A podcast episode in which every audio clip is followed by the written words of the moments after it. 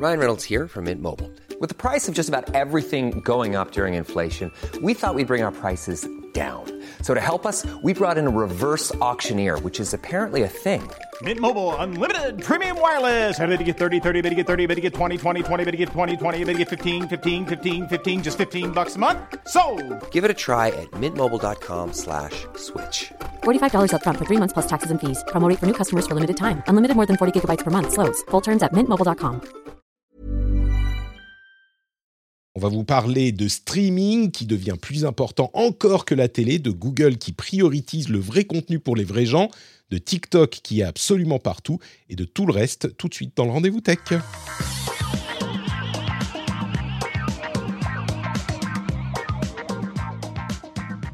Bonjour à tous et bienvenue sur le Rendez-vous Tech. C'est l'épisode numéro 473. Nous sommes encore en août.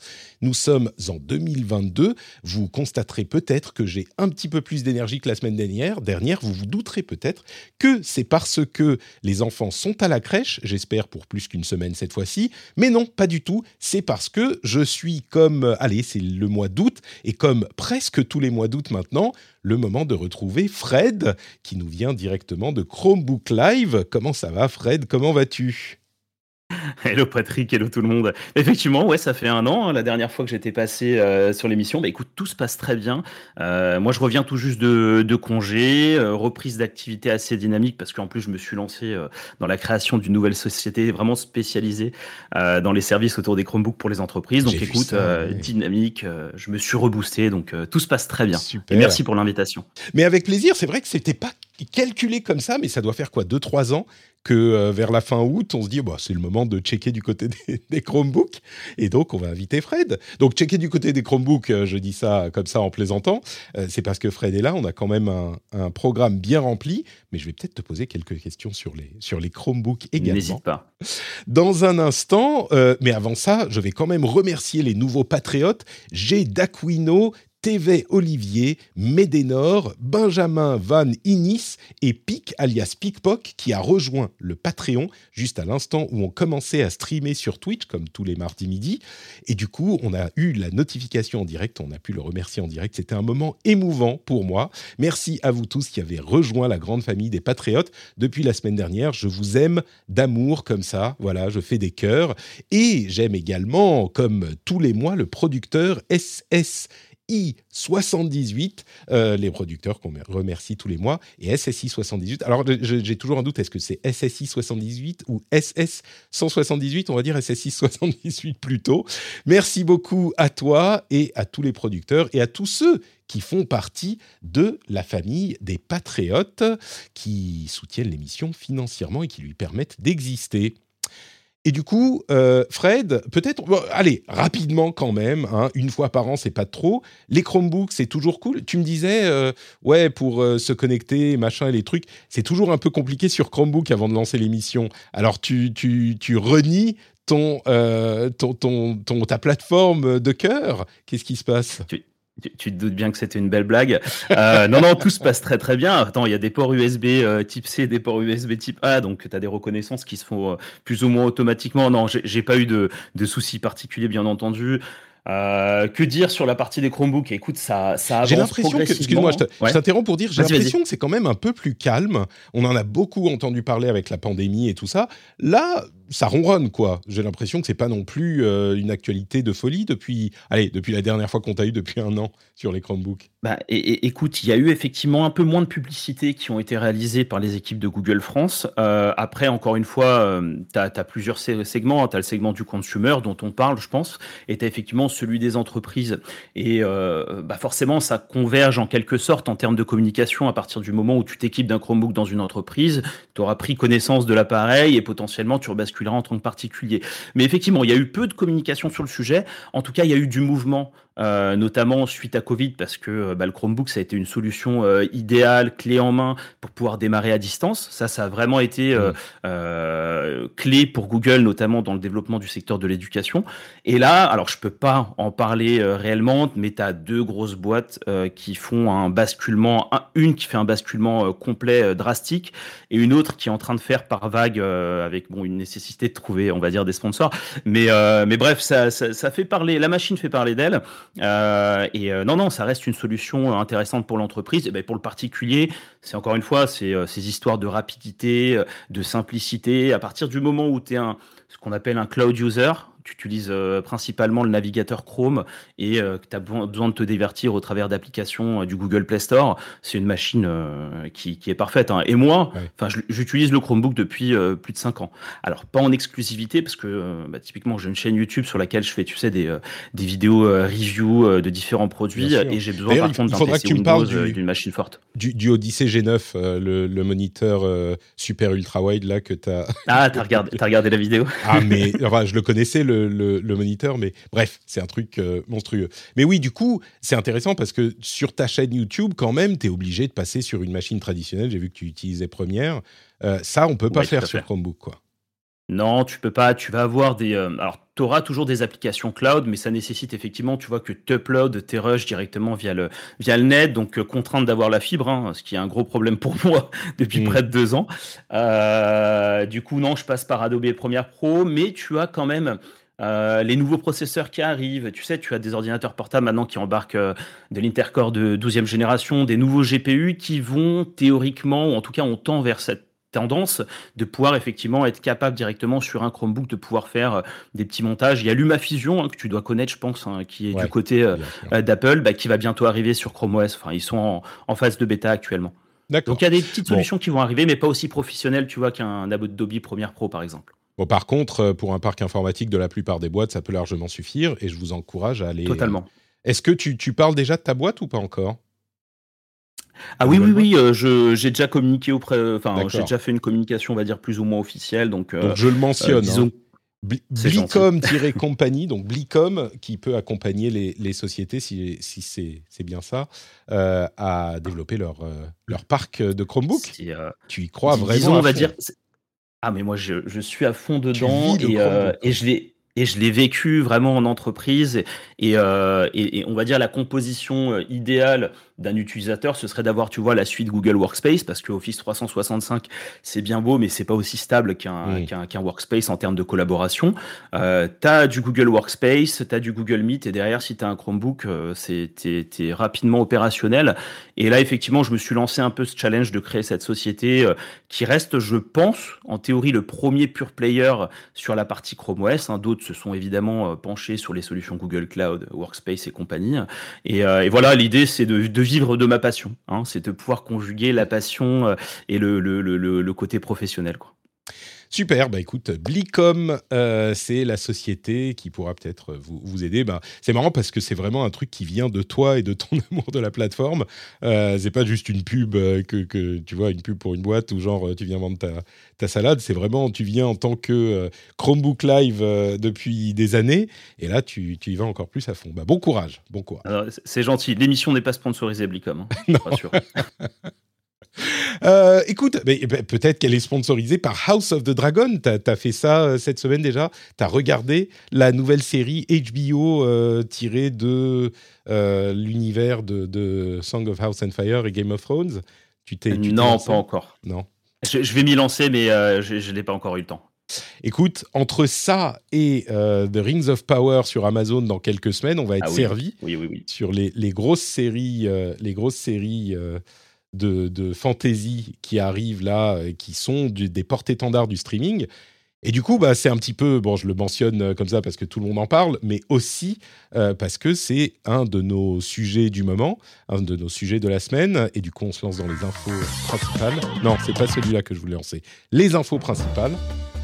Euh, parce que le streaming a le vent en poupe, figure-toi, Fred. le savais-tu? Les gens regardent de plus en plus d'émissions de, télé en streaming. C'est une étude que, que, je voulais mentionner parce qu'elle est symbolique en fait. Euh, et bon, on, je, je, mentionne simplement également que House of Dragon, c'est pas mal. Le, premier épisode, j'ai trouvé ça pas mal. Euh, il y a une scène un peu traumatique quand même euh, dedans, évidemment, mais moi, ça m'a bien affecté, et peut-être pas celle à laquelle vous pourriez penser, mais non, si quand même. Mais pour euh, le, calcul de Nielsen, il y a un truc vraiment emblématique, c'est que aux États-Unis spécifiquement et sur les télés spécifiquement, les spectateurs ont regardé du contenu sur leur télé plus avec du, des apps de streaming qu'avec quoi que ce soit d'autre. Alors, faut faire attention parce que quoi que ce soit d'autre, ça inclut le câble et le hertzien. Donc, ça veut dire qu'il euh, y a quand même euh, des. Si on enlève. Enfin, le streaming ne représente pas la majorité de, du média qu'on utilise pour regarder des trucs sur sa télé vraiment. Donc, il y a aussi le câble plus le hertzien, ça fait plus. Hein. C'est euh, environ, si je ne trompe pas, le streaming, c'est presque 35%, le câble, presque 35%, et le hertzien, 21%. Et, du coup, bon, c'est quand même plus, presque, enfin plus d'un tiers pour le streaming, mais c'est le plus gros d'une courte tête. Et, encore une fois, c'est regardé sur la télé. Évidemment, il y a beaucoup de gens qui regardent aussi des trucs en streaming sur euh, leur téléphone, leur iPad, euh, euh, leurs autres devices. Donc c'est symbolique. le streaming est, en train d'arriver à un moment où il est le moyen de consommation de contenu euh, principal, mais vraiment même sur la télé elle-même, avec des box, des trucs comme ça.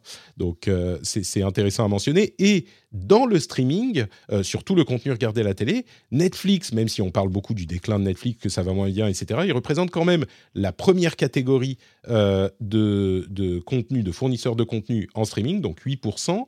Euh, et juste derrière, c'est YouTube avec 7, des, des poussières, 7,3%. Euh, donc c'est quand même Netflix, il reste au-dessus de YouTube quand on parle de, télé évidemment, mais Netflix, ne euh, faut pas non plus l'enterrer trop trop vite quoi.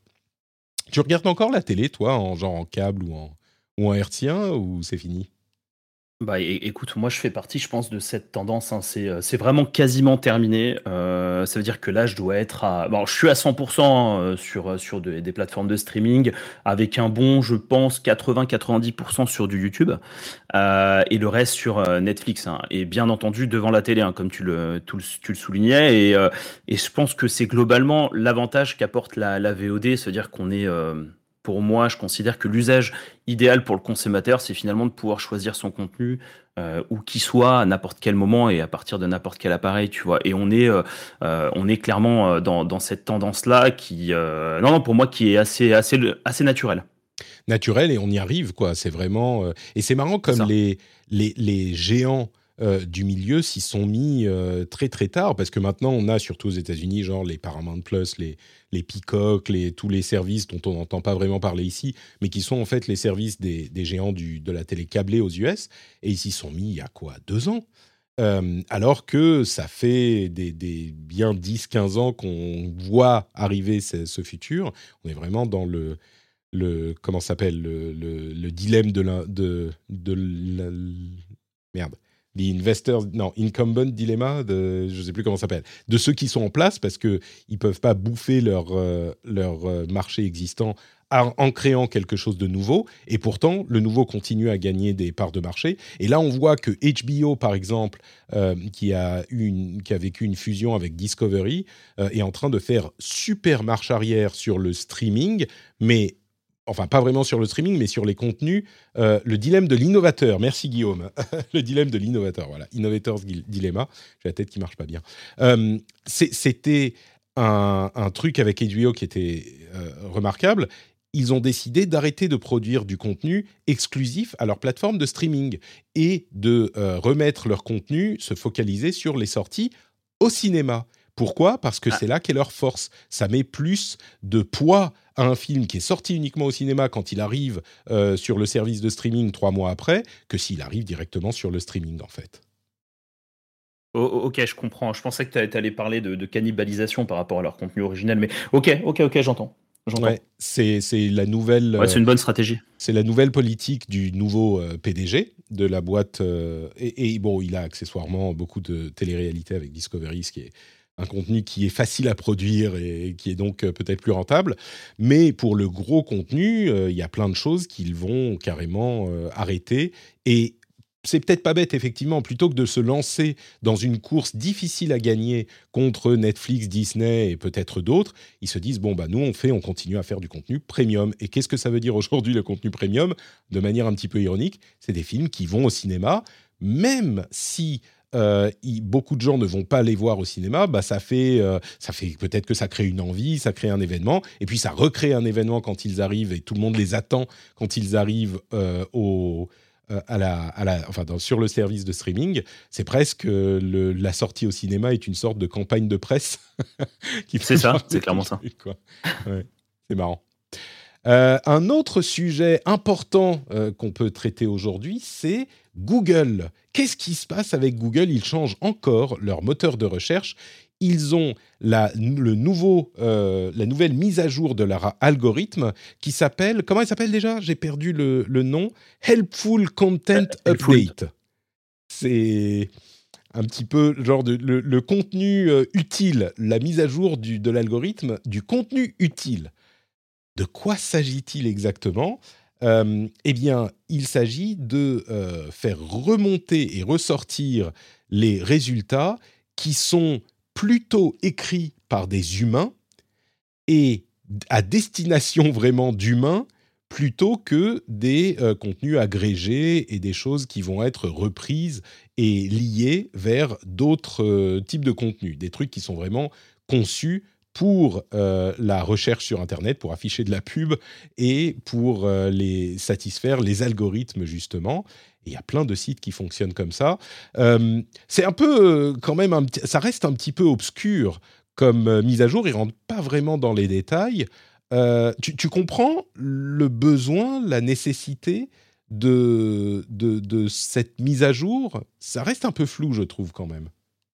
Je, je, pense qu'il y a un intérêt enfin, de, faire perdre aussi moins de temps aux consommateurs. Tu vois, enfin, tu, tu peux avoir un lien euh, lié du coup à un agrégateur qui tombe, tu vois, en top position euh, euh, au niveau du ranking. Tu vas cliquer là-dessus, tu auras un autre lien qui va t'amener sur autre chose. Donc lui, il aura profité en fait de ce clic pour être rémunéré. Donc effectivement, il y a moins de perte de temps, une meilleure expérience, je pense, pour l'utilisateur et effectivement un côté un peu plus, je dirais encore une fois transparent et de qualité, hein, d'où le d'où le naming aussi d'Helpful Content euh, Update, tu vois. Donc euh, non non, moi je trouve ça vraiment pertinent. Après, euh, comme tu dis, c'est un peu sombre. Alors est-ce que ça concerne Tu parlais d'agrégateurs.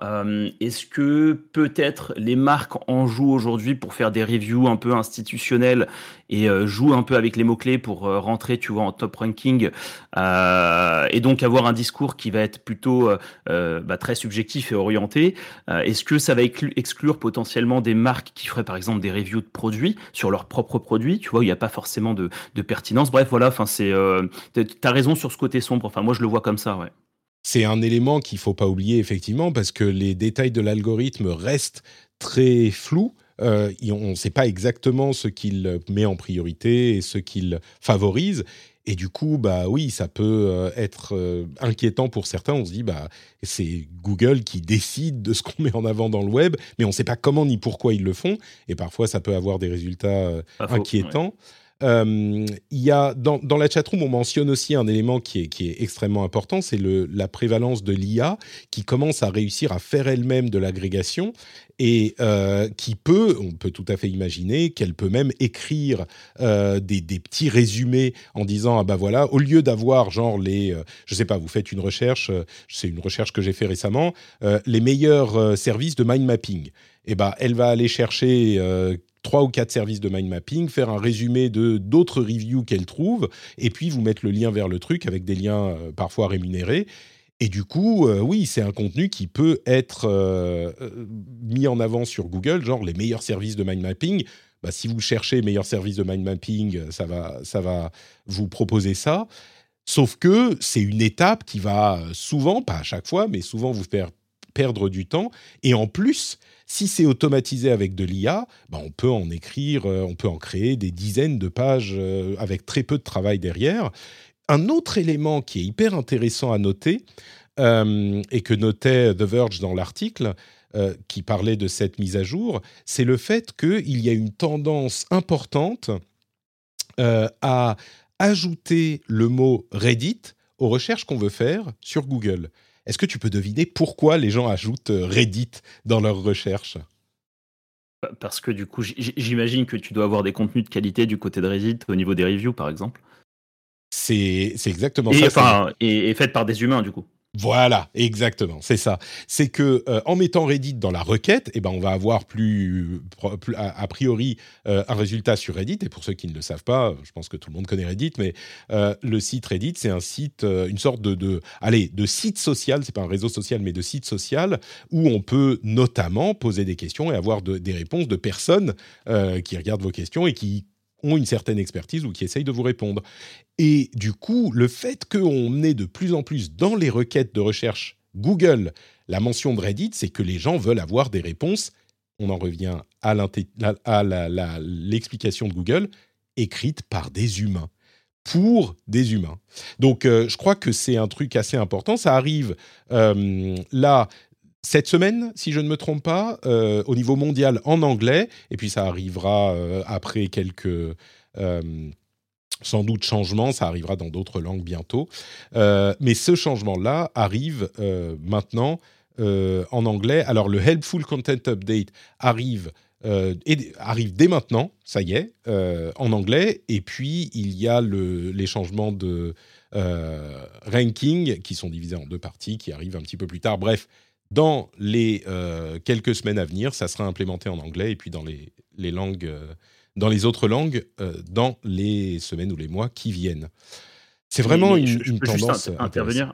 Viens, ouais, juste sur cette partie dont tu parles au niveau de Reddit, parce que moi je le, je le vis aussi un peu au quotidien, parce que dans, dans le cadre notamment de Chromebook Live, je fais, je fais, je parcours pas mal le, un, comment on appelle ça, je vais appeler ça un lobby, c'est pas un lobby, mais c'est un sujet, pardon, sujet Chrome OS où as vraiment, enfin, partons du principe que Reddit c'est un gros forum social. Euh, bah, de base, un forum c'est plutôt social parce qu'on partage des idées, etc.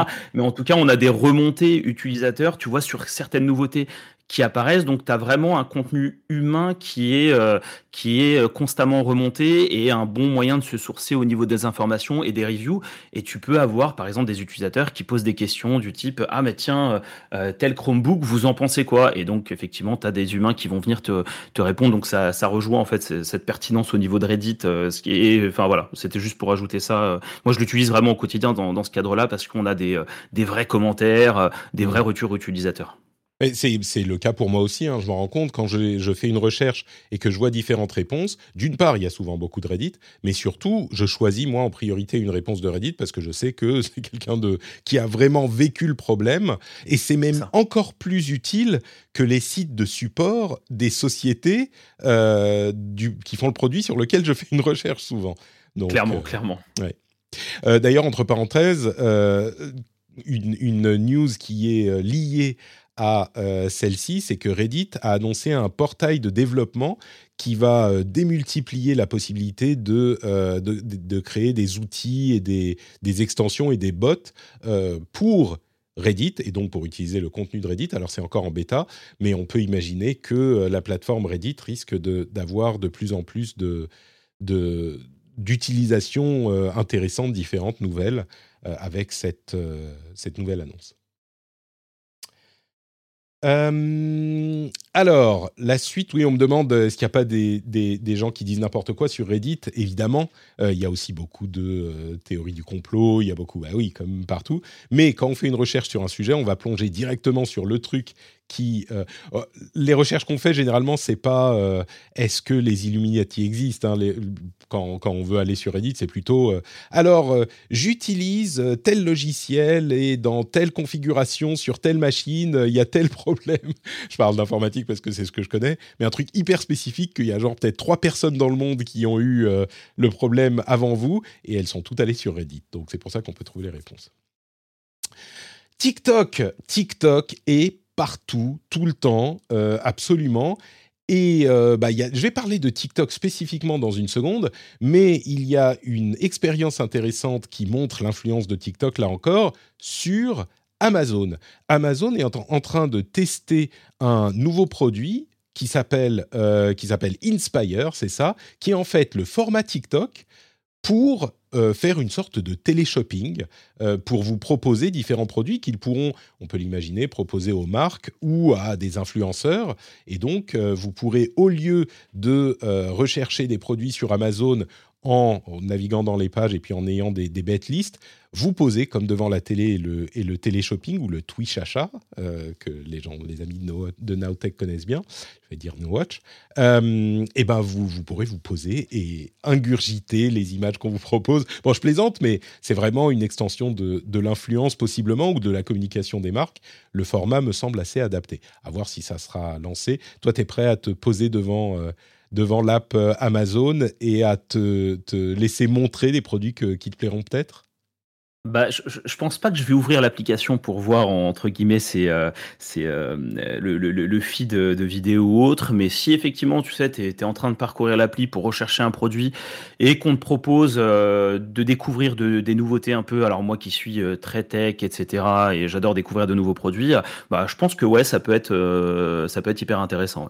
Ouais. Moi je suis, moi je serais tout à fait prêt à, tu vois, faire un, un, regarder un flux dédié par quelqu'un que je connais un petit peu, un prescripteur auquel je fais confiance, ou, ou les trucs que l'algorithme décide qui correspondent à ça, ouais, ça pourrait, euh, ça pourrait me faire découvrir des choses et donc Mais... passer plus de temps sur Amazon et, et acheter plus, quoi. Il, me semble aussi que sur AliExpress, si je dis pas de bêtises, donc le concurrent chinois, tu as euh, des live shopping. Euh, ouais, alors en train de parcourir des produits et je sais pas si ça va être porté du coup potentiellement sur Amazon. C'est peut-être alors un en fait qui, dans ce. C'est un ouais. truc, une, une tendance qu'il chasse depuis un moment. Le live shopping, c'est un truc qui est très populaire en Asie. Euh, et en Chine, et que euh, Instagram et euh, Amazon ont essayé de faire décoller en Occident, et qui décollent pas vraiment. Alors c'est un autre moyen peut-être d'attaquer cette, cette disons, cette tendance, et peut-être que ça accrochera mieux comme ça. Mais oui, le live shopping, c'est, hyper important, oui, pour euh, le, commerce en ligne. Euh, c'est un élément que les, les, grandes marques essayent d'importer, tout à fait. Euh, et j'ai peut-être pas été clair, c'est un truc qui se présente sous la forme d'un nouvel onglet dans l'app Amazon. C'est en test encore, hein, donc peut-être que ça sera sur le site aussi, mais à ce stade, c'est dans l'app Amazon. Dans l'app Amazon, il y a en plus de Home, euh, votre compte, le panier, etc. Il y a un petit truc avec un petit losange, un carré de traviole, euh, qui propose cette, ce contenu-là. Donc c'est vraiment un, onglet dédié, on va dire. Mais au-delà de ça, il y a eu plusieurs euh, news sur, euh, sur euh, TikTok. Et alors, l'une d'entre elles, c'est la possibilité de partager les stories TikTok directement sur Reddit. Encore eux, hein, euh, ils, sont, ils survivent chez Reddit. Ils sont de retour. Euh, voilà, sur Facebook et sur Instagram. Donc, TikTok est en train de. Alors, c'est pas les longs formats c'est les stories spécifiquement. Euh, D'ailleurs, moi, je ne savais pas qu'il y avait une différence entre les stories TikTok et les vidéos longues TikTok. Mais euh, pour les stories, on pourra les partager directement sur les autres plateformes, ce qui n'est pas bête, parce que toutes essayent de copier TikTok et du coup, plutôt que se faire euh, bouffer en quelque sorte ou de prendre le risque de se faire bouffer, TikTok dit bon ok, euh, il y a plein de gens qui repostent des trucs de TikTok sur Instagram, bah, on va le faire très simplement et de manière à ce qu'il soit peut-être plus simple de euh, revenir vers TikTok quand c'est une, une vidéo, une story qui a été postée depuis TikTok. Mais le truc vraiment euh, important, et là on vient plus dans le euh, sérieux du rendez-vous tech, c'est cette information sur la manière dont TikTok gère les navigateurs dans l'app, enfin les liens qui sont ouverts dans l'app, dans le navigateur de l'app sur euh, iOS en particulier, et c'est un problème dont on a entendu parler avec euh, Facebook et Instagram déjà par le passé. C'est-à-dire que, enfin, par le passé, c'était il y a une ou deux semaines, et c'est le même chercheur qui a découvert le, le problème, c'est Félix Krauss. C'est-à-dire que quand vous cliquez sur un lien dans TikTok, eh ben, ça ouvre le navigateur dans l'app, le navigateur interne à l'app.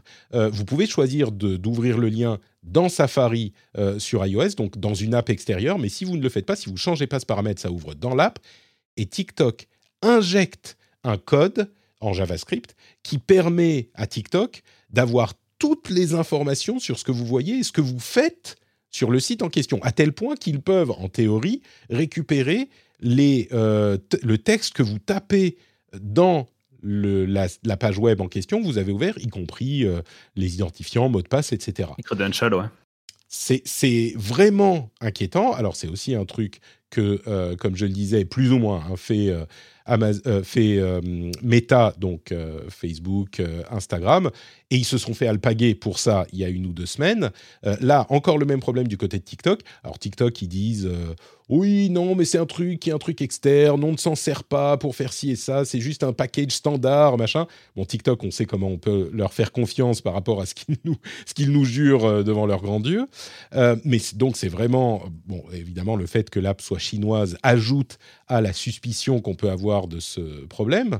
Euh, mais c'est donc pas la première fois. Est-ce qu'il y a un problème avec ces navigateurs in-app euh, qui, sont ouverts dans les apps, surtout par les grandes apps? Et puis, à quel point est-ce que c'est un, problème, un problème peut-être, euh, Fred, ce genre de truc? Est-ce que c'est des, chercheurs en sécurité qui s'excitent? Ou est-ce que c'est vraiment inquiétant? Malheureusement, on, on le saura pas vraiment, et encore une fois, c'est le discours un peu officiel de, TikTok. Enfin, moi, ce que je conseillerais avant tout, c'est que ce soit au niveau des credentials, donc des informations euh, personnelles d'identification, c'est de procéder absolument, tu sais, à la double authentification, euh, parce que je sais qu'il y a beaucoup, beaucoup de personnes, et, dans, dans mon entourage, euh, et on va dire des, générations un peu anciennes, qui procèdent pas à ça, qui ont toujours le même mot de passe et qui peuvent effectivement, bah, qui sait, demain, c'est des informations qui peuvent être, qui peuvent fuiter aussi. Euh, si elles sont mal gérées du côté de TikTok euh, et que tu es effectivement des ligues. Donc, euh, ah, alors juste pour préciser, mon petit conseil. c'est leur, c'est le, le, JavaScript, le code qui est injecté, qui peut faire ça on n'est pas 100% certain, on n'a pas la confirmation qu'il l'utilise à, à, cette fin. Mais c'est possible, c'est ça qui nous, qui nous inquiète. Mais dans tous les cas, ouais, et par précaution. oui, par précaution. Voilà, ouais.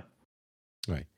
Donc, moi, la, chose qui me, qui me frappe, euh, c'est ces problèmes récurrents de navigateurs in-app. Et je me demande si Apple ne va pas euh, devoir sévir et, siffler la fin de la récré à un moment, parce que euh, le fait que les apps aient les mains libres quand ils utilisent le navigateur qui s'ouvre dans l'app elle-même et pas Safari qui, vous fait sauter d'une app à l'autre. Alors c'est plus pratique de rester dans l'app dans, de nombreux cas, mais euh, bah, là, on a bien vu que, ça n'est pas, euh, enfin, c'est pas utilisé de, manière responsable. Et donc, même s'il y a plein de justifications pour le faire, euh, pour le faire comme ça, je pense qu'Apple, qui vend ses appareils comme des appareils hyper sécurisés, va devoir faire quelque chose. Alors, soit de manière logicielle, faire en sorte qu'il soit impossible d'injecter euh, du code dans l'application. Donc, on doit utiliser de la même manière qu'on utilisait Safari, qu'on utiliserait Safari, euh, la page telle qu'elle et pas pouvoir injecter quelque chose. Je pense que c'est possible techniquement de le faire, mais je pense qu'Apple va devoir euh, serrer un petit peu la vis, quoi. Après, après, après, la question aussi à se poser, c'est qu'est-ce qu'ils font au niveau du debugging? Enfin, c'est clairement ça. Pourquoi tu as besoin en fait de débugger euh, euh, cette page qui est exécutée du coup en fait en ouais c'est le, navigateur qui est euh, qui oui c'est l'application pardon qui fait appel au navigateur interne du téléphone mais via l'application. Pourquoi en fait ils ont besoin de débugger cette partie là Et est-ce qu'ils peuvent pas limiter tu vois le, la consultation de variables? Alors je, je suis pas non plus un spécialiste mais limiter finalement que certaines informations je pense que c'est possible, techniquement, évidemment. Euh, mais comme c'est le web et que le web est une plateforme ouverte, chacun peut y faire ce qu'il veut. Bien sûr. Et du coup, euh, bah, on a bien vu que chacun y fait ce qu'il veut. Euh, certains développeurs abusent de ce, pouvoir qu'ils devraient pourtant utiliser avec grande responsabilité. bon, j'avoue que autant pour euh, Meta, Facebook, euh, Instagram, tout ça, je me disais, ah, ok, bon, c'est encore Zuckerberg euh, qui, fait, qui fait des siennes. Et ça m'inquiétait pas plus que ça. Oui, ça m'inquiète autant que Facebook m'inquiète. Autant là, on a vu déjà les, les problèmes d'accès aux informations que pouvait avoir ByteDance, la société mère de TikTok qui est chinoise, qui pouvait avoir accès aux informations des utilisateurs occidentaux malgré l'assurance mordicus qu'en avaient fait les euh, responsables occidentaux euh, en disant que non, non, ça n'était pas du tout accessible par la maison mère chinoise, puis on a appris euh, quelques mois plus tard qu'en fait, si. Donc, tu vois, ça, c'est tout de suite un truc un petit peu plus préoccupant quand c'est TikTok qui, fait ce genre de choses. Bon, après, est-ce que je pense que ByteDance est en train de récupérer tous les, les, quelques mots de passe et les quelques mots de passe et identifiant des gens qui, dont il se trouve qu'ils ouvrent le navigateur depuis TikTok pour faire un truc sur un compte de quelque chose, je pense pas que ça soit ça, mais bon, qui sait C'est quand je même. Je pense pas, même en termes de volumétrie. Voilà. J'ai des doutes, ouais. Mais Bon, disons que euh, si on faisait les choses proprement, ça serait bien de ne pas avoir un, code qui permet tout ça dans l'app. Moi, je peux tout à fait imaginer que ça soit TikTok qui utilise un, package euh, qu'ils ont acheté quelque part, qui, peut tout faire pour le cas où, mais qui, euh, n'utilise pas ces choses-là. Il n'empêche, ça fait, très sale. TikTok encore, il y a une coalition de plusieurs dizaines de stars de TikTok. C'est assez intéressant. Qui euh, ont, alors c'est 70 personnes, qui ont un combiné, en combiné 51 millions de followers, alors peut-être qu'il y a des gens qui se recoupent, mais 51 millions de followers, qui a signé une sorte de, euh, de pledge, de euh, promesse, de, de, de, ils font une sorte de mouvement social qui dit qu'ils ne vont pas travailler avec Amazon jusqu'à ce qu'Amazon traite mieux ses employés. Alors, euh, ce qu'ils disent, c'est pas traite mieux ses employés, mais euh, c'est qu'ils euh, accèdent aux demandes des syndicats. Vous savez qu'Amazon a fait ce qu'on appelle du union busting, c'est-à-dire qu'ils empêchent par des moyens plus ou moins légaux leurs employés de se syndiquer, ce genre de choses. Et on connaît tous les moyens, les conditions de travail un petit peu critiquables qui ont été évoquées pour Amazon, en particulier dans leurs entrepôts pour leurs travailleurs. Et donc, ça, c'est des choses qu'on connaît. Ce qui est vraiment intéressant, c'est ce mouvement de TikTokers, des jeunes hein, évidemment, la génération Z essentiellement, 70, euh, qui disent on ne va pas travailler avec Amazon jusqu'à ce qu'ils euh, améliorent les choses. Et travailler avec Amazon, c'est, je pense, je pense, je ne saurais pas dire si c'est anecdotique ou pas, 70 grandes stars de TikTok. Euh, peut-être que ça ne va pas peser sur Amazon, je pense, en tant que tel, mais c'est quand même un, bad buzz avec des gens qui parlent beaucoup aux jeunes, et les jeunes, bien sûr, forment leurs habitudes euh, dans ces années-là. Donc, euh, je ne suis pas sûr que Amazon soit super content de la chose non plus. et puis, c'est un truc, les influenceurs travaillent avec Amazon pour avoir des commissions. Vous savez, quand ils recommandent un produit, eh ben, ils peuvent mettre un, mettre un lien affilié. L'affiliation, oui. C'est ça. Et, l'affiliation, pour les YouTubers, pour certains YouTubers, représente une grosse partie de leurs revenus. J'imagine que c'est... Alors, je ne sais pas si c'est le cas sur TikTok, mais euh, c'est dans le monde de l'influence quelque chose qui compte. Donc, bon, la relation avec Amazon est intéressante. Encore plus que ça, ce qui me frappe, c'est euh, le mouvement de jeunes influenceurs TikTok qui euh, peut-être se privent d'une part de revenus. J'imagine quand même qu'ils peuvent survivre euh, sans euh, leur affiliation Amazon, sinon ils ne le feraient peut-être pas, mais qui se privent d'une part de leurs revenus et surtout qui expriment quelque chose, c'est un petit peu flou en plus. ils, acceptent les demandes des, des, des syndicats quand est-ce que le truc c'est quand est-ce que quelqu'un va siffler pour dire ok c'est bon les syndicats ne vont jamais dire ok Amazon enfin Amazon ne va jamais dire OK à toutes les demandes des syndicats, c'est impossible. Donc combien de temps est-ce qu'ils vont continuer cette sorte de boycott? Je ne sais pas, mais le mouvement est intéressant. Et je me demande si ça peut pas avoir, euh, ça peut pas faire des émules ensuite pour d'autres types de, mouvements de ce type et de boycotts euh, de ce type. Donc euh, voilà, TikTok, c'est l'endroit où continue, les choses continuent à se passer. Tu es prêt à faire un, boycott total de tous tes revenus euh, euh, d'affiliation Amazon sur, euh, sur ta chaîne YouTube? Eh ben, en fait, j'en joue très peu pour être franc avec toi. C'est euh, malheureusement c'est pas très et même c'est pas très rémunérateur. Et bon, euh, je le fais, enfin avant tout vraiment par passion, ce que je fais sur Tech Live. Et effectivement, après, si je peux avoir un peu d'argent pour investir, c'est toujours bon à prendre. Euh, mais du jour au lendemain, je, ne pense pas cesser, disons-le, commander par exemple sur, Amazon. Hmm. c'est vrai que je parle d'affiliation, nouvelle mais génération. on tous sur Amazon. Voilà, c'est ça. Et c'est vrai qu'effectivement, au travers des médias euh, au travers euh, de l'indépendance que tu peux avoir sur YouTube, sur TikTok et euh, sur Instagram. Donc tu peux, tu as une voix qui porte et tu peux effectivement peut-être changer les choses, mais je pense pas que les communautés, en tout cas de tous ces influenceurs, vont cesser, tu sais, du jour au lendemain de, de, de, commander chez Amazon. Donc, mm. mais, mais c'est quelque chose qui, encore une fois, très tendance parce que tu as eu quand même pas mal d'influenceurs aussi sur YouTube qui se sont euh, euh, ligués euh, par rapport, tu sais, aux conditions des Ouïghours, dans sur, certaines causes en fait qui sont pour le coup légitimes. Et, et c'est vrai que c'est intéressant de se de voir ces influenceurs avoir cette indépendance, avoir cette voix-là et pouvoir tenter de changer les choses. Et pour certains, bah, ils y parviennent ou en tout cas, tu vois, récupérer de l'argent, à pouvoir financer euh, d'une certaine manière ces, euh, ces, ces, différentes causes. Donc, euh, non, non, c'est toujours intéressant à, à constater, mais c'est pas pour autant, comme je te le dis, je pense pas que les communautés vont s'arrêter du jour au lendemain à commander sur Amazon avec un Amazon Prime à chi plus 1, tu vois. ouais, soyons, clairs. La grande, la grande, force, évidemment, de, de, la plateforme. Moi, je pense que, bon, on est un petit peu comme dans une situation avec Facebook. Il y a plein de gens qui, qui détestent Facebook, mais qui continuent à l'utiliser parce qu'ils sont là. Sur le long terme, sur le long terme, bon, je ne sais pas si Amazon, parce qu'en plus, il y a toute une composante physique qui est difficile à répliquer, évidemment, mais, mais sur le long terme, euh, bon, l'influence euh, sur TikTok se fait à un moment où les habitudes se forment.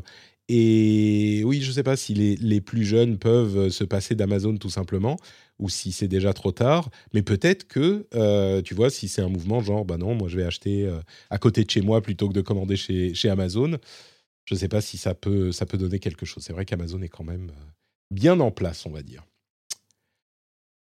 Eh bien, écoutez, euh, voilà pour les trois sujets importants. Et du coup, j'applaudis. Vous savez qui j'applaudis? Est-ce que tu peux imaginer qui j'applaudis, Fred? Non, non, du tout. Du tout. J'applaudis les patriotes. Et oui, Bravo les patriotes, bravo à vous, bravo à vous tous et à vous toutes qui soutenez l'émission. Bravo parce que vous payez les couches de ma fille. et ça, c'est important. Ça, c'est important. Et les couches, on ne les commande pas sur Amazon. Euh, non, merci vraiment à tous les soutiens qui euh, soutiennent sur Patreon. À vrai dire, je leur dis merci, mais en fait, je, dis merci, euh, je, les représente pour vous qui n'êtes pas patriotes, parce que eux, ils ont dans leur flux privé une version de l'émission où il n'y a pas de pub, il n'y a pas ce petit laïus au milieu, euh, il y a des contenus bonus. Donc, ils n'entendent pas ce que je suis en train de dire. Donc, en fait, je pense que c'est euh, quelque chose, une chose à laquelle vous pouvez penser en écoutant cette émission, c'est vous dire, ah bah, c'est grâce à eux que cette émission existe, et euh, les remercier un tout petit peu dans votre tête. Et si vous voulez, vous aussi, faire partie de ces gens que je remercie pour les couches de ma fille, eh bien, vous pouvez aller sur patreon.com slash rdvtech et devenir patriote. Le lien est dans les notes de l'émission, ça prend exactement une minute et demie si vous le faites sur votre téléphone là tout de suite maintenant. Euh, et puis vous pouvez aussi, euh, quand vous rentrez chez vous et que les clés rentrent dans le bol, que ça fait cling dans le bol, là vous dites Patrick, cling Patrick, et vous dire Ah j'avais oublié, il faut que j'aille sur patreon.com slash rdvtech. Euh, c'est vrai, c'est vrai, il faut que je le fasse. Entre parenthèses, merci aussi à Echelon75 qui dit sur iTunes, c'est une honte de donner 5 étoiles. C'est une honte de n'accorder que 5 étoiles à notre Patrick qui en mérite 10. Ah, c'est très gentil, échelon 75. Euh, si vous aussi vous pensez que je vaux 10 étoiles, ou que, en tout cas, moi je sais pas, mais que l'émission vous apporte quelque chose, qu'elle vous fait passer un bon moment et qu'elle vous informe un petit peu, eh bien, vous pouvez aller sur patreon.com pour des couches. soutenir. Comme quoi, pardon?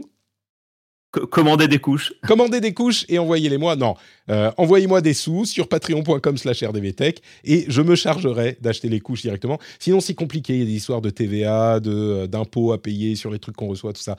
c'est plus facile. Euh, comme ça, tout est géré par mon comptable et je peux payer ma TVA et mes impôts comme il faut. patreon.com slash rdvtech. Hey everyone. I've been on the go recently Phoenix, Kansas City, Chicago. If you're like me and have a home but aren't always at home, you have an Airbnb. Hosting your home or a spare room is a very practical side hustle. If you live in a big game town, you can Airbnb your place for fans to stay in. Your home might be worth more than you think. Find out how much at airbnb.com/slash host. Say hello to a new era of mental health care. Cerebral is here to help you achieve your mental wellness goals with professional therapy and medication management support. 100% online. You'll experience the all new Cerebral Way, an innovative approach to mental wellness designed around you. You'll get a personalized treatment plan from a therapist, prescriber, or both in a safe and judgment free space. Your Cerebral therapist or prescriber will outline a customized plan with clear milestones along the way so you can get to feeling your best. With Cerebral, you're not alone in your mental health journey. We're here to empower you to live a fulfilling life. So take that first step towards a brighter future and sign up today at cerebral.com slash podcast and use code ACasts to get 15% off your first month. Offer only valid on monthly plans. Other exclusions may apply. Offer ends July 31st, 2024. See site for details. Uh, Et on enchaîne avec la suite qui est le reste de l'actu qu'on va détailler un petit peu plus rapidement peut-être.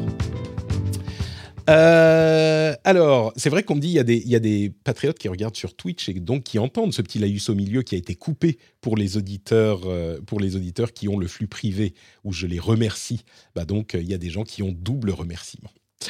Euh, il y a quelques sujets là que je vais évoquer qui sont hyper intéressants, mais c'est des longs articles que je vais mettre dans la newsletter. Donc vous pouvez euh, vous abonner à la newsletter si vous le souhaitez sur notrepatrick.com. Le lien est aussi dans, dans les notes de l'émission. Mais euh, il y a ces quelques sujets que je voulais évoquer quand même ici parce qu'ils sont hyper intéressants. Et le premier d'entre eux, on va encore parler de jeunes, de la génération Z et de l'application pardon, Find My App. D'une manière euh, générale, des applications de localisation en direct. Vous les connaissez, hein, j'imagine, euh, sur les iPhones notamment. Il y a, et il y a plein d'autres services du genre, des applications qui vous permettent de retrouver vos objets perdus, vos objets Apple perdus. Euh, et vous pouvez aussi y ajouter la partie Find My Friends, c'est-à-dire trouver et savoir où sont des personnes qui ont partagé leur localisation avec vous. Et du coup, euh, vous pouvez y ajouter la personne que vous voulez, elle peut se retirer euh, au moment où elle veut, etc. Et il y a des, dans les groupes d'amis, chez les universitaires ou peut-être même chez les gens plus jeunes, qui s'ajoutent comme ça sur les applications euh, Find My Friends de, de, localisation. Et donc, ça crée un autre élément de tissu social en quelque sorte. C'est un petit peu comme quand on va suivre quelqu'un sur un réseau social ou etc. Mais par contre, ça ajoute évidemment un niveau de, euh, de, violation de vie privée, mais volontaire. Mais peut-être qu'il y a une sorte de, pression de s'ajouter parce que ça veut dire qu'on est vraiment amis. Le fait, ils en parlent dans l'article. Vraiment, je vous encourage à aller le lire hein, parce que là, je vais, je vais que gratter la surface. Mais ils s'encouragent à. Euh, ils mentionnent le fait que quand on s'ajoute, c'est genre la preuve d'amitié ultime. Euh, et du coup, quand on se supprime de ces applications, c'est genre, euh, c'est pire que de se faire euh, unfollow sur Twitter, quoi. Moi, je me souviens que j'ai fait. De, de, je regarde pas trop les gens qui m'unfollow, mais il m'est arrivé, d'une part, de faire des opérations subtiles, genre je réponds à quelqu'un et puis je like le truc après et je follow après pour voir si elle va me suivre et quand j'ai réussi, c'est genre il y a machin, machin qui me suit, qui est vraiment, il y a des, personnes, genre des personnes un petit peu connues que j'admire, et je me dis, waouh, cette personne me suit trop fort. Là, ça doit être un petit peu la même chose, mais si la personne te suit plus, moi, il m'est arrivé de voir, pareil, des personnes que j'admire qui me suivaient, et puis je vais voir leur, leur profil à un moment, et ils me suivent plus. Et c'est genre, oh, mais, quelle déception Donc là, dans les groupes d'amis, euh, j'imagine que c'est un petit peu le, même genre de mécanique, euh, mais avec en plus le fait que bah, on peut toujours savoir où est votre ami. Alors, encore une fois, dans l'article, ils expliquent très bien, ça évite des conversations euh, un petit peu inutiles, genre Ah, t'es où? Tu fais quoi? Ah, ok, j'arrive, je te rejoins, machin. Mais oui, quand même, le fait de, donner sa localisation en direct, tout le temps, à quelqu'un, ça me paraît, ça me un petit peu euh, angoissant, quoi. Je sais pas. Peut-être que c'est une question de génération. Tu le ferais, toi? Je, pense qu'on est, on est devenus des boomers et euh, non, je le, le ferai pas naturellement euh, et, je, et je le fais par contre de temps en temps vraiment. Je crois que via Google Maps, hein, si je te dis pas de bêtises, je peux faire un share my location, etc. Mais vraiment ponctuel. Mais j'ai tendance à avoir en tête, tu vois, cette nécessité euh, soit de l'annuler ou en tout cas, je, je sais plus si je peux la programmer pour que ça bah, dure, une heure ou deux partager avec une personne pendant une heure, deux heures, euh, c'est pratique si tu dois te retrouver pour le pique-nique. Euh, tu n'as pas besoin de savoir alors t'es où, t'arrives, euh, machin. Oui, c'est. Mais, mais en tout cas, non, j'ai j'ai- pas cette, cette relation euh, avec mes amis euh, autour du, du partage, tu vois, de, de, de location. Alors, je, ça se développe, hein, tu l'as même sur Snapchat, parce que je, malgré le fait Ouais. que je sois un boomer, j'utilise quand même un peu Snapchat. Et tu peux voir partout, effectivement la position géographique.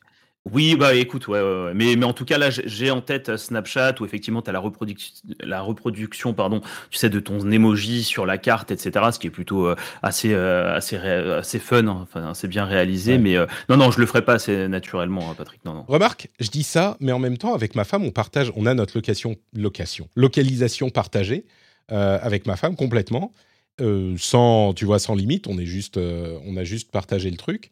Et c'est hyper pratique. Et bon, on se fait, enfin, on se fait confiance. On regarde pas, euh, tu vois, sans, sans besoin ou même, euh, Ouais, on ouais. s'en fout quoi. On est vraiment, on se fait entièrement confiance. Et donc je me dis, je peux comprendre que ça gêne certaines personnes, tu vois. L'idée d'avoir, même avec euh, ton conjoint ou ta conjointe, euh, de partager la localisation. Nous, on le fait et ça ne nous dérange pas. Au contraire, c'est super pratique quand on est en vadrouille et qu'on est, on doit aller quelque part et qu'elle est quelque part et moi je, bref. Mais ça évite justement les messages ah t'es où t'en es où t'arrives euh, etc. Mais je peux comprendre que ça ça gêne certains quoi. Et, dans les groupes d'amis, j'imagine tout à fait la pression. Bref, allez voir l'article du New York Times, il est super bien fait.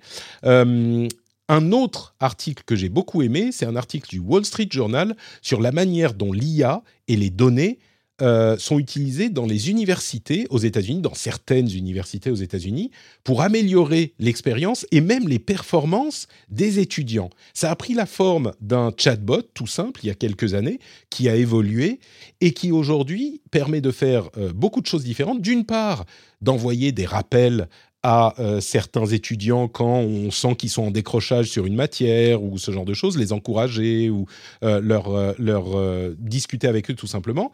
Ce qui a, euh, de manière euh, démontrable, euh, amélioré les performances de certains étudiants. Et c'est marrant, c'est encore plus le cas chez les plus défavorisés. C'est-à-dire que ça apporte une sorte de système de soutien un peu artificiel, mais qui reste tangible, enfin efficace, qu'ils n'auront peut-être pas par ailleurs. Et puis un autre aspect qui est hyper intéressant aussi, c'est le fait que dans certains cas, il y a des étudiants qui se sont confiés au chatbot parce que bah, ils avaient soit vraiment pas vraiment de gens à qui parler, soit carrément le fait qu'ils sachent que ça soit pas une vraie personne leur a permis de se débloquer et de dire des choses genre ah je me sens pas bien euh, genre ah là là de toute façon euh, la vie ça sert à rien lol et du coup le bot a signalé ça au système de soutien de l'université. Et euh, il y a une vraie personne pour le coup qui a contacté euh, l'étudiante en question et qui a dit ah, est-ce que tu es sûr que ça va? Tu veux pas parler à quelqu'un? Et ça a aidé la personne. Il y a des chiffres encore une fois, lisez l'article, mais il y a des chiffres intéressants, genre euh, une bonne partie des gens qui ont été soutenus et contactés proactivement par le chatbot qui fait partie de l'interface de l'université ont augmenté leur note dans une matière d'une lettre. Vous savez, aux États-Unis, ils ont A, B, C, D, E, F. euh, et ils ont augmenté d'une lettre. Genre, euh, tu passes de, euh, de, de, de F à E ou de C à B. C'est- notable quand même. Entre un C et un B, il y a une grosse différence. Donc, plein de moyens d'utiliser, alors c'est le chatbot et les données qu'ils vont capter sur les étudiants. Il y a évidemment certains risques qui sont à prendre en compte, mais c'était vraiment intéressant. C'était pas juste université utilise intelligence artificielle, euh, machin, c'était vraiment l'u- l'université utilise les données pour soutenir le parcours des étudiants. Euh, et même si c'est artificiel, bah il y a des, des résultats qui sont euh, concrets quoi. J'avais trouvé l'article hyper intéressant. Non, mais ouais, c'est les nouvelles technologies, tu vois, au ser- service de l'humain. Et pour le coup, euh, là, quand on parle, c'est vrai que c'est euh, super pertinent. Et si ça peut aider euh, les universitaires, tant mieux. Ne serait-ce que tu vois, de temps en temps, si par exemple tu reçois, j'en ai aucune idée, hein, mais c'est un exemple, mais tu reçois une mauvaise note, que derrière tu sois rattrapé, qui sait, par un chatbot qui t'encourage à t'orienter vers, vers telle chose, enfin tel document pour pouvoir, tu vois, améliorer tes connaissances avec un petit message d'encouragement. Je pense que ouais, ça peut être, ça peut être super, notamment pour les rappels aussi. T'en C'est parlais ça, au il y a des- euh, Il y a des pour, euh, questions de décrochage où genre euh, t'as pas encore rendu ton devoir quatre jours avant et on sait que grâce aux données, il y a encore plein de, plein de données, hein, mais on sait que si le truc n'a pas été rendu avant dans les euh, euh, tel et tel type de matière, euh, bah il y a euh, euh, 70% de chances que la personne ne le rende pas du tout, donc on va lui envoyer un rappel et l'encourager à aller à la à la librairie. Il y a des trucs tout bêtes, genre, il y a beaucoup d'étudiants qui ne pouvaient pas, pendant la pandémie, rendre leurs devoirs parce qu'ils n'avaient pas soit un ordinateur, soit une connexion. Et il y a l'université qui a envoyé des ordinateurs à plein, à des, centaines, des milliers d'élèves, justement parce qu'ils se sont rendus compte que c'était pour ça qu'ils décrochaient, etc., etc. Enfin bref. hyper intéressant cet article du Wall Street Journal. Et un truc, alors on va quand même être un petit peu dans l'angoisse aussi un papa et un papa spécifiquement qui a pris, euh, qui avait une euh, inquiétude sur une, son enfant qui était peut-être malade et qui avait spécifiquement un problème dans euh, les parties génitales. Et du coup, il a contacté son médecin qui lui dit OK, euh, prends une photo. Donc il a pris une photo du pénis de son fils et euh, il le tenait visiblement, qui était un, c'est un enfant un tout petit de, quelques années. Il le tenait pour qu'on puisse bien voir euh, le, truc enflé, etc. Et il les a envoyés à son médecin. Jusque là, tout va bien. Sauf que il l'a pris avec un téléphone Android, ça serait la même chose avec d'autres téléphones sans doute, hein, mais un téléphone Android qui était connecté à Google euh, Photos. Et donc la photo a été uploadée sur le serveur de Google automatiquement, parce qu'il envoyait toutes ces photos prises. Et du coup, Google les a analysées avec une intelligence artificielle et elles se sont retrouvées flaguées comme contenu euh, pédophile. Jusque-là, vous dites c'est le truc automatique. À partir du moment où c'est passé entre les yeux d'un humain, euh, ça va être, euh, ça va, on va se rendre compte que c'est pas un problème. Sauf que l'humain en question, c'était une personne qui était dans les services anti-pédophilie euh, du gouvernement, qui avait, j'imagine, uniquement les photos en question et pas de contexte, et qui a donc dit, confirmé la décision de l'IA, que c'était bien un, une photo pédophile. Et du coup, Google à non seulement fermer, effacer le truc, contacter les autorités et fermer le compte de l'utilisateur en question, qui avait, qui travaillait sur Google, enfin qui avait plein de trucs, euh, sa vie et sa vie professionnelle sur les comptes Google. Là, vous vous dites, ok, bon, il y a eu une erreur. À un moment, on va se rendre compte que bah, les autorités vont chez la personne en question, évidemment, hein, contacté pour euh, suspicion de pédophilie, euh, évidemment, on ne va pas laisser ça passer. Les autorités y vont, il y a la police qui débarque chez lui, qui saisit tout ça.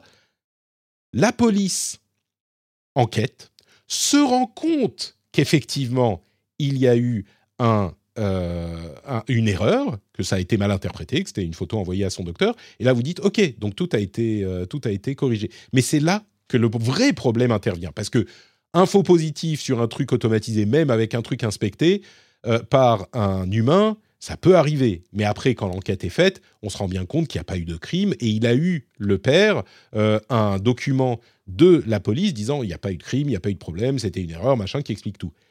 Le vrai problème, c'est que Google refuse encore aujourd'hui de lui rendre, de lui rouvrir et de lui rendre son compte.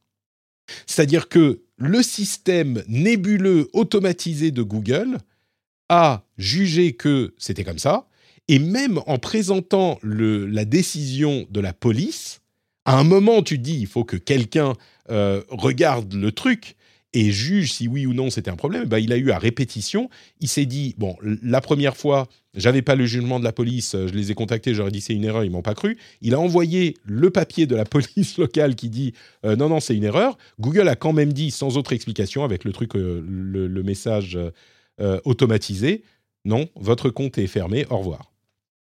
Et là, vraiment, c'est préoccupant. Ce que tu dis, euh, surtout que on avait, on a ce type de, euh, contenu euh, qui est analysé de manière automatique. Alors là, on parle de pédophilie, mais ça peut être pour plein de trucs. J'imagine que maintenant qu'il y a eu un article dans le New York Times, Google va peut-être revoir la chose, mais vraiment, c'est préoccupant la manière dont ça s'est passé, surtout une fois que ça a dépassé le stade de l'automatisation. Qui est de l'automatisation, moi, je le comprends très bien euh, non seulement ils ont euh, fermé son compte, mais ils ont effacé toutes les données. Et il n'a plus le droit d'en ouvrir un nouveau. Donc, euh, après, à tel point qu'il a dû aller travailler avec la police pour essayer de récupérer les données qu'il avait sur son compte parce que la police avait eu une copie. Et une fois que le jugement avait été, enfin le jugement, l'enquête avait été conclue et qu'il n'y avait pas de, de, crime commis, la police a travaillé avec lui pour essayer de récupérer. Enfin bref, Google n'en ressort pas grandi de cette histoire. D'où l'intérêt de continuer à stocker ces photos et ces documents sur des serveurs, sur des NAS ou ouais, sur des serveurs locaux, quoi. Enfin, sur des. Ah, c'est ça. Ouais, complètement. Bref, là encore, si vous voulez vous plonger dans l'article, euh, il sera dans la newsletter. Il y a quelques autres articles qui sont euh, vraiment intéressants, mais on va passer à d'autres sujets. Euh, je crois que je les mettrai dans, les, la newsletter aussi. Donc, ce genre de trucs un petit peu plus les, je les, je les mets dans la newsletter souvent. et du coup, on va passer à des sujets un petit peu plus légers, peut-être quand même, tout de suite. Et du coup, je vais faire peur à Fred et on va parler d'Apple. Euh, pas beaucoup, hein, pas beaucoup. Oh non. tu... Non, reste, Fred, ne pars pas. Euh, Salut tout le monde. L'event de présentation de l'iPhone 14 devrait avoir lieu le 7 septembre. On y est presque, c'est dans deux semaines. Hein, deux semaines. Euh, et l'appareil devrait être disponible le 16, donc ça, ça arrive. Et puis un autre truc intéressant à noter sur Apple dans les news rapides, c'est que ils sont en train de travailler de plus en plus avec le Vietnam et l'Inde beaucoup plus vite après le début du lancement de la production avec euh, la Chine. Et donc, ils sont un petit peu en train de se euh, découpler, euh, détacher de la Chine. dans le cas du Vietnam, c'est l'Apple Watch et les MacBooks. Et dans le cas de la Chine, ça sera carrément, pardon, dans le cas de l'Inde, ça sera carrément pour les iPhone 14. C'est marrant parce que la Chine est vraiment dans une position difficile. Vous vous souvenez que depuis des mois, enfin il y a quelques mois, on vous parlait de la manière dont euh, la Chine avait vraiment euh, essayé de maîtriser la filière tech et l'industrie tech. Et euh, ça posait un problème pour leur puissance économique. Et d'ailleurs, je ne sais pas si vous avez écouté, si vous avez écouté, si vous avez lu le livre How Nations Fail que je vous recommandais dans un positron il y a quelque temps, mais c'est fascinant parce que ça montre de quelle manière euh, le, décalage entre les institutions euh, publiques et privées et l'absence de destruction créatrice que provoque la motivation des euh, institutions privées mène à ce genre de problème économique dans toutes ces nations dont on pense ah bah oui mais regardez là ça fonctionne quand même même s'ils sont pas hyper même s'ils sont liberticides etc à un moment ça finit par se casser la gueule et là, on a, alors on l'a déjà vu en Russie, on a l'impression qu'on est en train de le voir en Chine. Euh, et d'ailleurs, ils sont un petit peu en train de faire marche arrière parce qu'ils se rendent compte que c'est vraiment problématique. Euh, bref, là, Apple est en train de, euh, on sent, se détacher économiquement autant que possible de la Chine.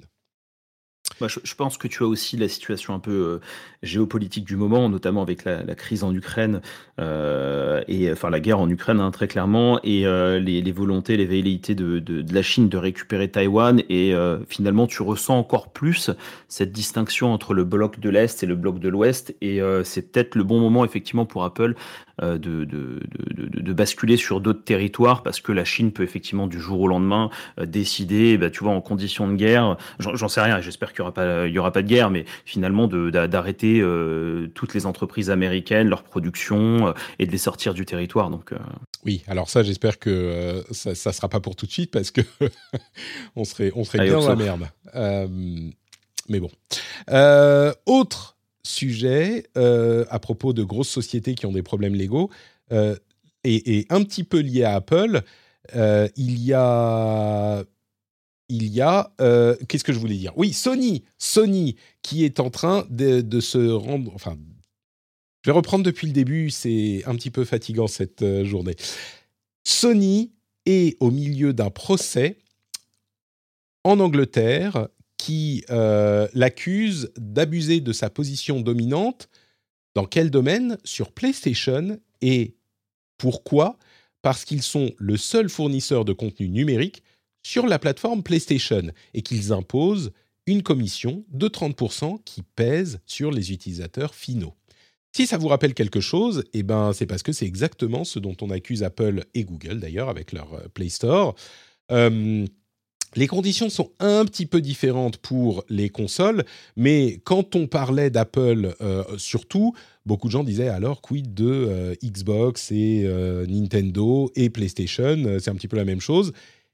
Et effectivement, il y a beaucoup de similarités. Alors, il y a d'autres choses, c'est que euh, les, consoles sont souvent, pas toujours, hein, mais souvent vendues à perte, et puis il y a une plus grande concurrence peut-être sur le marché du jeu vidéo que euh, dans le marché des mobiles. Donc, je ne sais pas comment ça se passera pour euh, PlayStation, mais là, il y a un, procès qui est lancé qui est lancé pour, sur, pour ces questions de monopole sur leur propre plateforme, qui est, ce qui est vraiment intéressant. En l'occurrence, c'est l'Angleterre, on verra si ça s'étend ailleurs.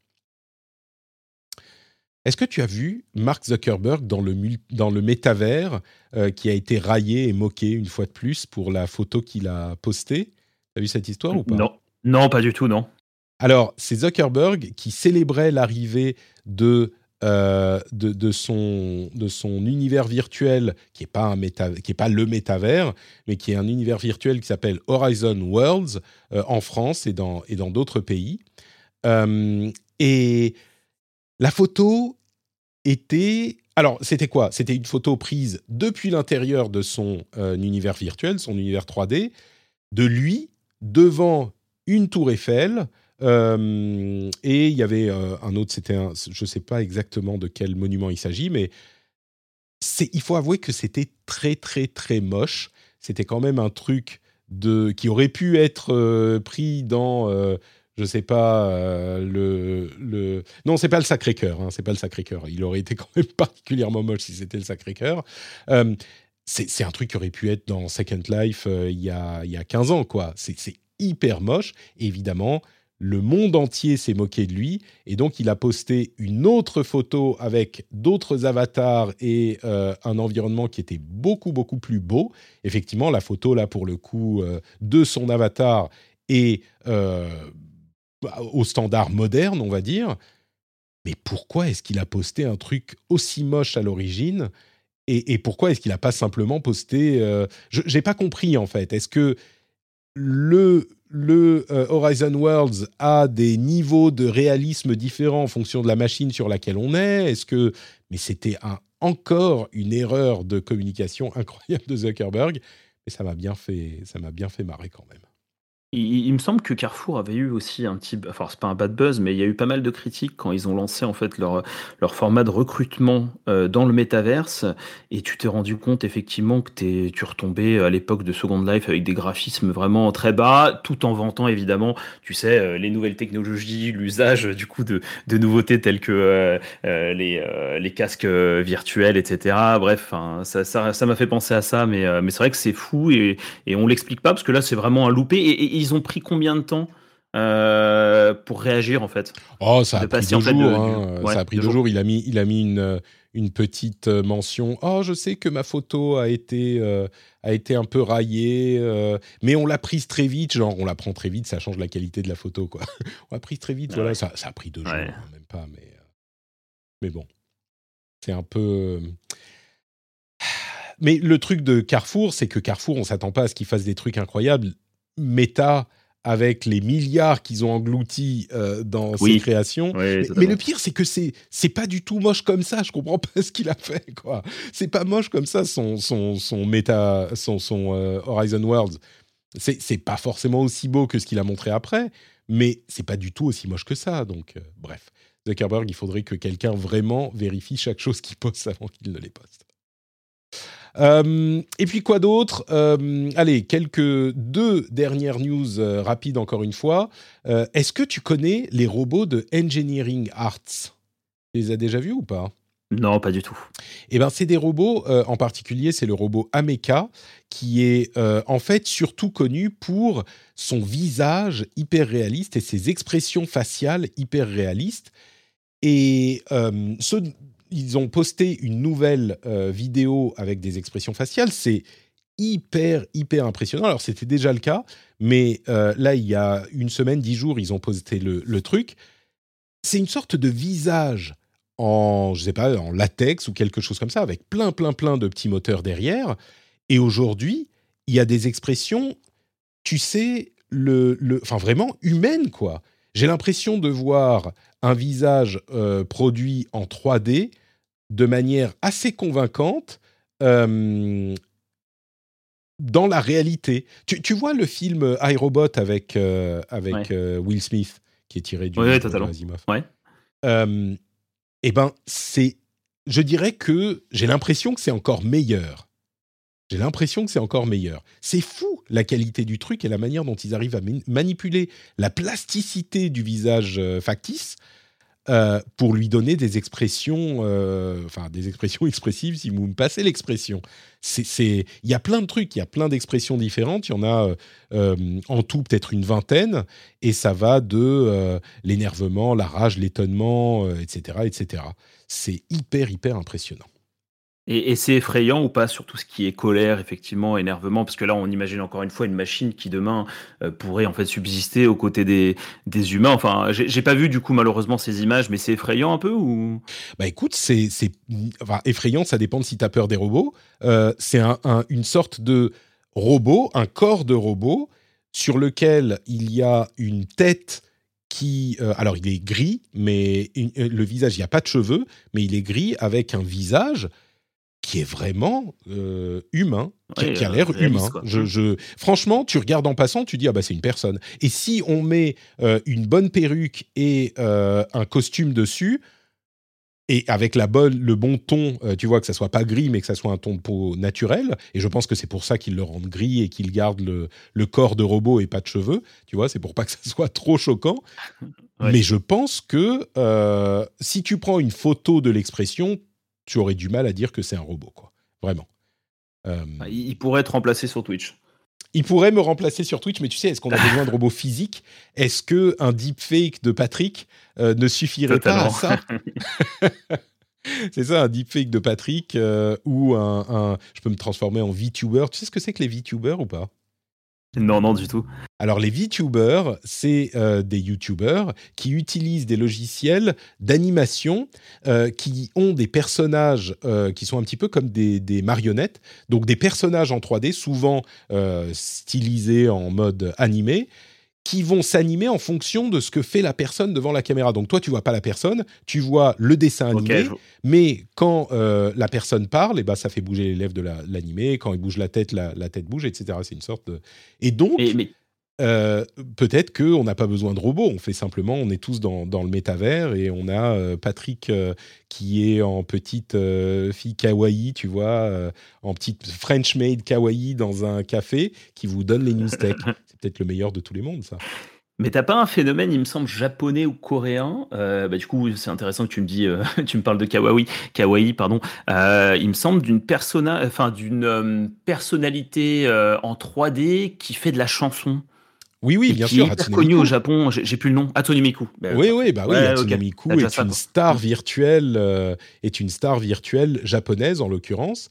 Euh, qui est extrêmement populaire, oui, qui a euh, une voix un petit peu robotique, parce que j'imagine que c'est une personne qui chante et qui le déforme derrière, et pour pas être lié à cette personne spécifiquement, euh, ils ont des, des, filtres derrière, mais oui, c'est une personnalité virtuelle, elle fait des concerts, elle a des... des comment Des des, des, des, merchandising, enfin des t-shirts, des trucs, tu peux acheter plein de trucs, et elle a ses fans. Ça va même plus loin. C'est qui? C'est euh, le producteur de euh, PUBG, si je ne me trompe pas. Euh. Non, Nacon ou Bluehole Je sais plus. Bref. pas la, boîte coréenne qui veut créer une influenceuse virtuelle qui là pour le coup a des traits parce que Hatsune Miku elle fait vraiment personnage de dessin animé hein, euh, qui s'appelle je me souviens plus Ava euh, je sais plus. Je sais plus comment elle s'appelle, mais ils l'ont présentée et c'est une personne, euh, euh, une personne virtuelle assez réaliste pour laquelle ils visent non pas le statut de chanteuse, mais d'influenceuse. C'est-à-dire qu'ils veulent en créer une, une, série de comptes sociaux. Ils ne l'ont pas encore fait, mais ils l'ont annoncé. Une série de comptes sur les réseaux sociaux, peut-être de l'activité sur YouTube, etc. Euh, et devenir une influenceuse. Et je peux tout à fait imaginer que ça fonctionne. Quoi. Euh, tu, lui fais faire ce que tu veux. Euh, attends, ce que je veux dire, c'est les producteurs peuvent des produits faire, ce qu'elle veut. voilà, t'as pas les contraintes de la personne. Alors c'est marrant parce que il y a des trucs comme ça. Je euh, ça m'amène sur plein de sujets, mais il y avait un article que j'avais inclus dans une newsletter précédente sur euh, des sortes de VTubers, on va dire, euh, qui étaient très populaires en Chine, mais dont les personnes qui les animaient derrière étaient des, vraies personnes et qui travaillaient comme des fous, et il y avait des conditions de travail infernales, et, justement qui se plaignaient de ça et qui, posaient ce problème-là. Donc, euh, bon, c'est tout un, tout un, comment dire, tout un milieu euh, qui est dans la même tendance de la personnalité virtuelle, de la personne virtuelle, euh, qui est un petit peu différente du robot de Engineering Arts, bien sûr, mais, mais qui qu'on va voir de plus en plus, je pense. Moi, moi je pense que c'est quelque chose qui va gagner en popularité au fur et à mesure que les trucs comme les VTubers seront plus performants. Parce que là, tu le vois encore tu vois, l'animation est pas très bonne, euh, la, synchronisation entre la personne qui est derrière et euh, la personne euh, synthétique est pas très bonne. Mais quand on pourra avoir facilement la synthétisation de quelqu'un de beaucoup plus réaliste ou même sans, sans que ça soit 100% réaliste, mais sans, même si c'est pas 100% réaliste, je pense que ça peut être tout à fait, tout à fait utilisable. D'ailleurs, il y a les, un, article sur les filtres de beauté sur Instagram je me dis, sans aller jusque-là, est-ce qu'avec Deepfake, tu peux t'appliquer un filtre de beauté quand tu es en train de streamer en live ou diffuser sur euh, YouTube euh, pour corriger tes imperfections, machin, comme ça, tu n'as pas besoin de, je sais pas, te maquiller, te, t'être bien. Bon, moi, je me maquille pas, mais euh, tu vois, c'est tout un univers de trucs différents qui sont, qui sont, j'allais dire inquiétants, mais c'est même pas vraiment inquiétant, c'est juste une évolution, quoi. Une évolution. On nous dit tuto maquillage avec Blender, exactement. Exactement ça. Alors, euh, la dernière, le dernier sujet dont je voulais parler, c'est les dark stores. Les dark stores, c'est ces entrepôts euh, qui, sont, qui, sont installés un petit peu partout en ville pour servir la livraison ultra rapide. Vous savez, les services qui vous livrent en 10 minutes euh, des, des, courses il y en a plusieurs, hein, il y en a différents, il y a Gorillaz, etc. Euh, et les dark stores ont fleuri un petit peu partout dans les villes, en particulier à Paris, et du coup le gouvernement veut légiférer là-dessus. Les maires sont extrêmement pour, pardon, c'est le contraire. Quand je dis extrêmement pour, ce que je veux c'est extrêmement contre, évidemment, vous l'aurez compris, parce que ça cause beaucoup de, beaucoup de, désagréments aux riverains quand il y a parce qu'ils sont souvent dans des immeubles d'habitation. Et du coup, les maires sont contre, le gouvernement veut euh, légiférer et réguler. Moi, je pense que justement, euh, c'est ça qui est euh, important. Il faut que toutes les parties soient entendues. il faudrait justement légiférer sur ces trucs. Peut-être je ne sais pas s'il faut dire, bah, faut les interdire tout court, mais il faut que ça soit plus la jungle comme ça a été euh, le cas, comme on l'a fait. On a légiféré pour euh, les trottinettes, les, enfin, il y a eu plein de domaines. Et là, je pense que les dark stores, faut faire un truc, faut faire une loi, faut, faut réguler la chose, quoi. Mais, euh, les, problèmes qui sont amenés, c'est euh, des problèmes d'urbanisation et, euh, et, de tapage, hein, c'est ça Enfin, entre autres, à cause des. Oui, les allées et dans les immeubles. Tu vois, tu as un immeuble dans lequel, toutes les cinq minutes, il y a quelqu'un qui ouvre la porte, qui fait du bruit, qui, il y a des livraisons, il y a des. Enfin, c'est pas prévu pour ça, tu vois, c'est un immeuble d'habitation, c'est pas un commerce. Mmh. Donc. Donc oui, je pense qu'il faut, il faut clairement légiférer. C'est le quick commerce, voilà, les livraisons en, en 10 minutes, pardon. Euh, Laetitia me, taperait sur la tête, euh, Laetitia Lamari euh, du café de l'e-commerce me taperait sur la tête. je devrais connaître le terme de e-commerce, de quick commerce, je, veux dire. Bref, voilà, donc peut-être les, les, dark stores, bientôt, là encore, la fin de la récré et que ça soit régulé. Et voilà pour notre émission. On arrive au bout. Merci d'avoir participé avec moi, Fred. C'était hyper intéressant. Merci pour l'invitation. C'était un plaisir. Où peut-on te retrouver, dis-moi, sur Internet quand tu n'es pas dans le rendez-vous tech? Alors, idéalement, chromebooklive.com pour les actualités Chromebook et également la chaîne YouTube euh, TechLive. TechLive euh, FR où je fais des reviews de produits, alors plutôt orienté Google, vous vous doutez bien, euh, notamment focus sur les Chromebooks. Très bien. et, et, du coup, tu l'utilises toujours, ton Odyssey G9, le moniteur immense là? Écoute, je l'utilise toujours, euh, je l'ai même validé. Euh, alors pas pour, enfin pour le gaming, c'est un peu compliqué parce qu'aujourd'hui, euh, malheureusement, les consoles, moi qui ai une PS5, elle n'est pas adaptée encore à ce genre d'écran, donc tu as en fait un, un agrandissement qui est fait de manière grossière. Ouais, mais tu, le mets, tu, le mets, au milieu, tu mets simplement l'image. Mais oui, c'est ça, je le mets en mode ce qu'on, ce qu'ils appellent PIB ou non PIB, PIP pardon, picture in picture, ou sur le côté, je mets par exemple une petite vidéo et de l'autre, je mets, je, je, je, joue dessus. Mais oui, je l'utilise et c'est adapté. Alors c'est forcément mieux adapté sur Windows que sur Chrome OS, même si j'ai trouvé des solutions de contournement et j'en parle du coup dans ma dans ma vidéo. Mais oui, oui je l'utilise toujours. C'est un, c'est au départ c'est vraiment très spécial. Hein. Tu as le cerveau qui, a du mal à, à s'habituer parce que forcément, tu as une organisation des contenus à faire qui est plus la même que sur un ordinateur classique ou sur deux écrans euh, séparés. Et là, pour, ceux qui comprennent pas, c'est un écran c'est un écran super ultra large qui est incurvé et qui fait euh, c'est 49 pouces de diagonale, c'est ça 49 pouces, ouais, c'est ça. Mais c'est pas 49 pouces comme une télé de 49 pouces, c'est la, la, hauteur d'un moniteur euh, classique, on va dire d'un 27 pouces. C'est comme si on mettait deux 27 pouces l'un à côté de l'autre. Donc c'est vraiment un truc immense, deux 27 pouces l'un à côté de l'autre. Vous pouvez imaginer ce que, ce que ça donne, quoi. Merci en tout cas à toi euh, d'avoir été là. Pour ma part, c'est NotePatrick sur Twitter, Facebook, Instagram, tout ça. Notepatrick.com pour tous les liens vers tout ce que je fais, notamment la communauté Discord où on est plein à bien s'amuser ensemble. Euh, vous avez aussi le lien vers le Twitch. Twitch, c'est NotePatrick, hein, c'est pas compliqué, euh, pour suivre les émissions en live avec tous les amis. Et puis, bien, bien sûr, le Patreon, patreon.com slash rdvtech. Le lien est aussi Pardon. Le lien est aussi dans les notes de l'émission. Euh, vous pouvez nous retrouver là-bas. Euh, pour soutenir l'émission. Et oui, soutenir l'émission et avoir tous les bonus, les contenus en plus, euh, comme les after-shows, les éditos, etc. etc. Et j'espère que vous considérerez la chose si vous appréciez l'émission. On vous remercie de nous avoir écoutés et on vous donne rendez-vous dans une semaine. Ciao à tous. À bientôt.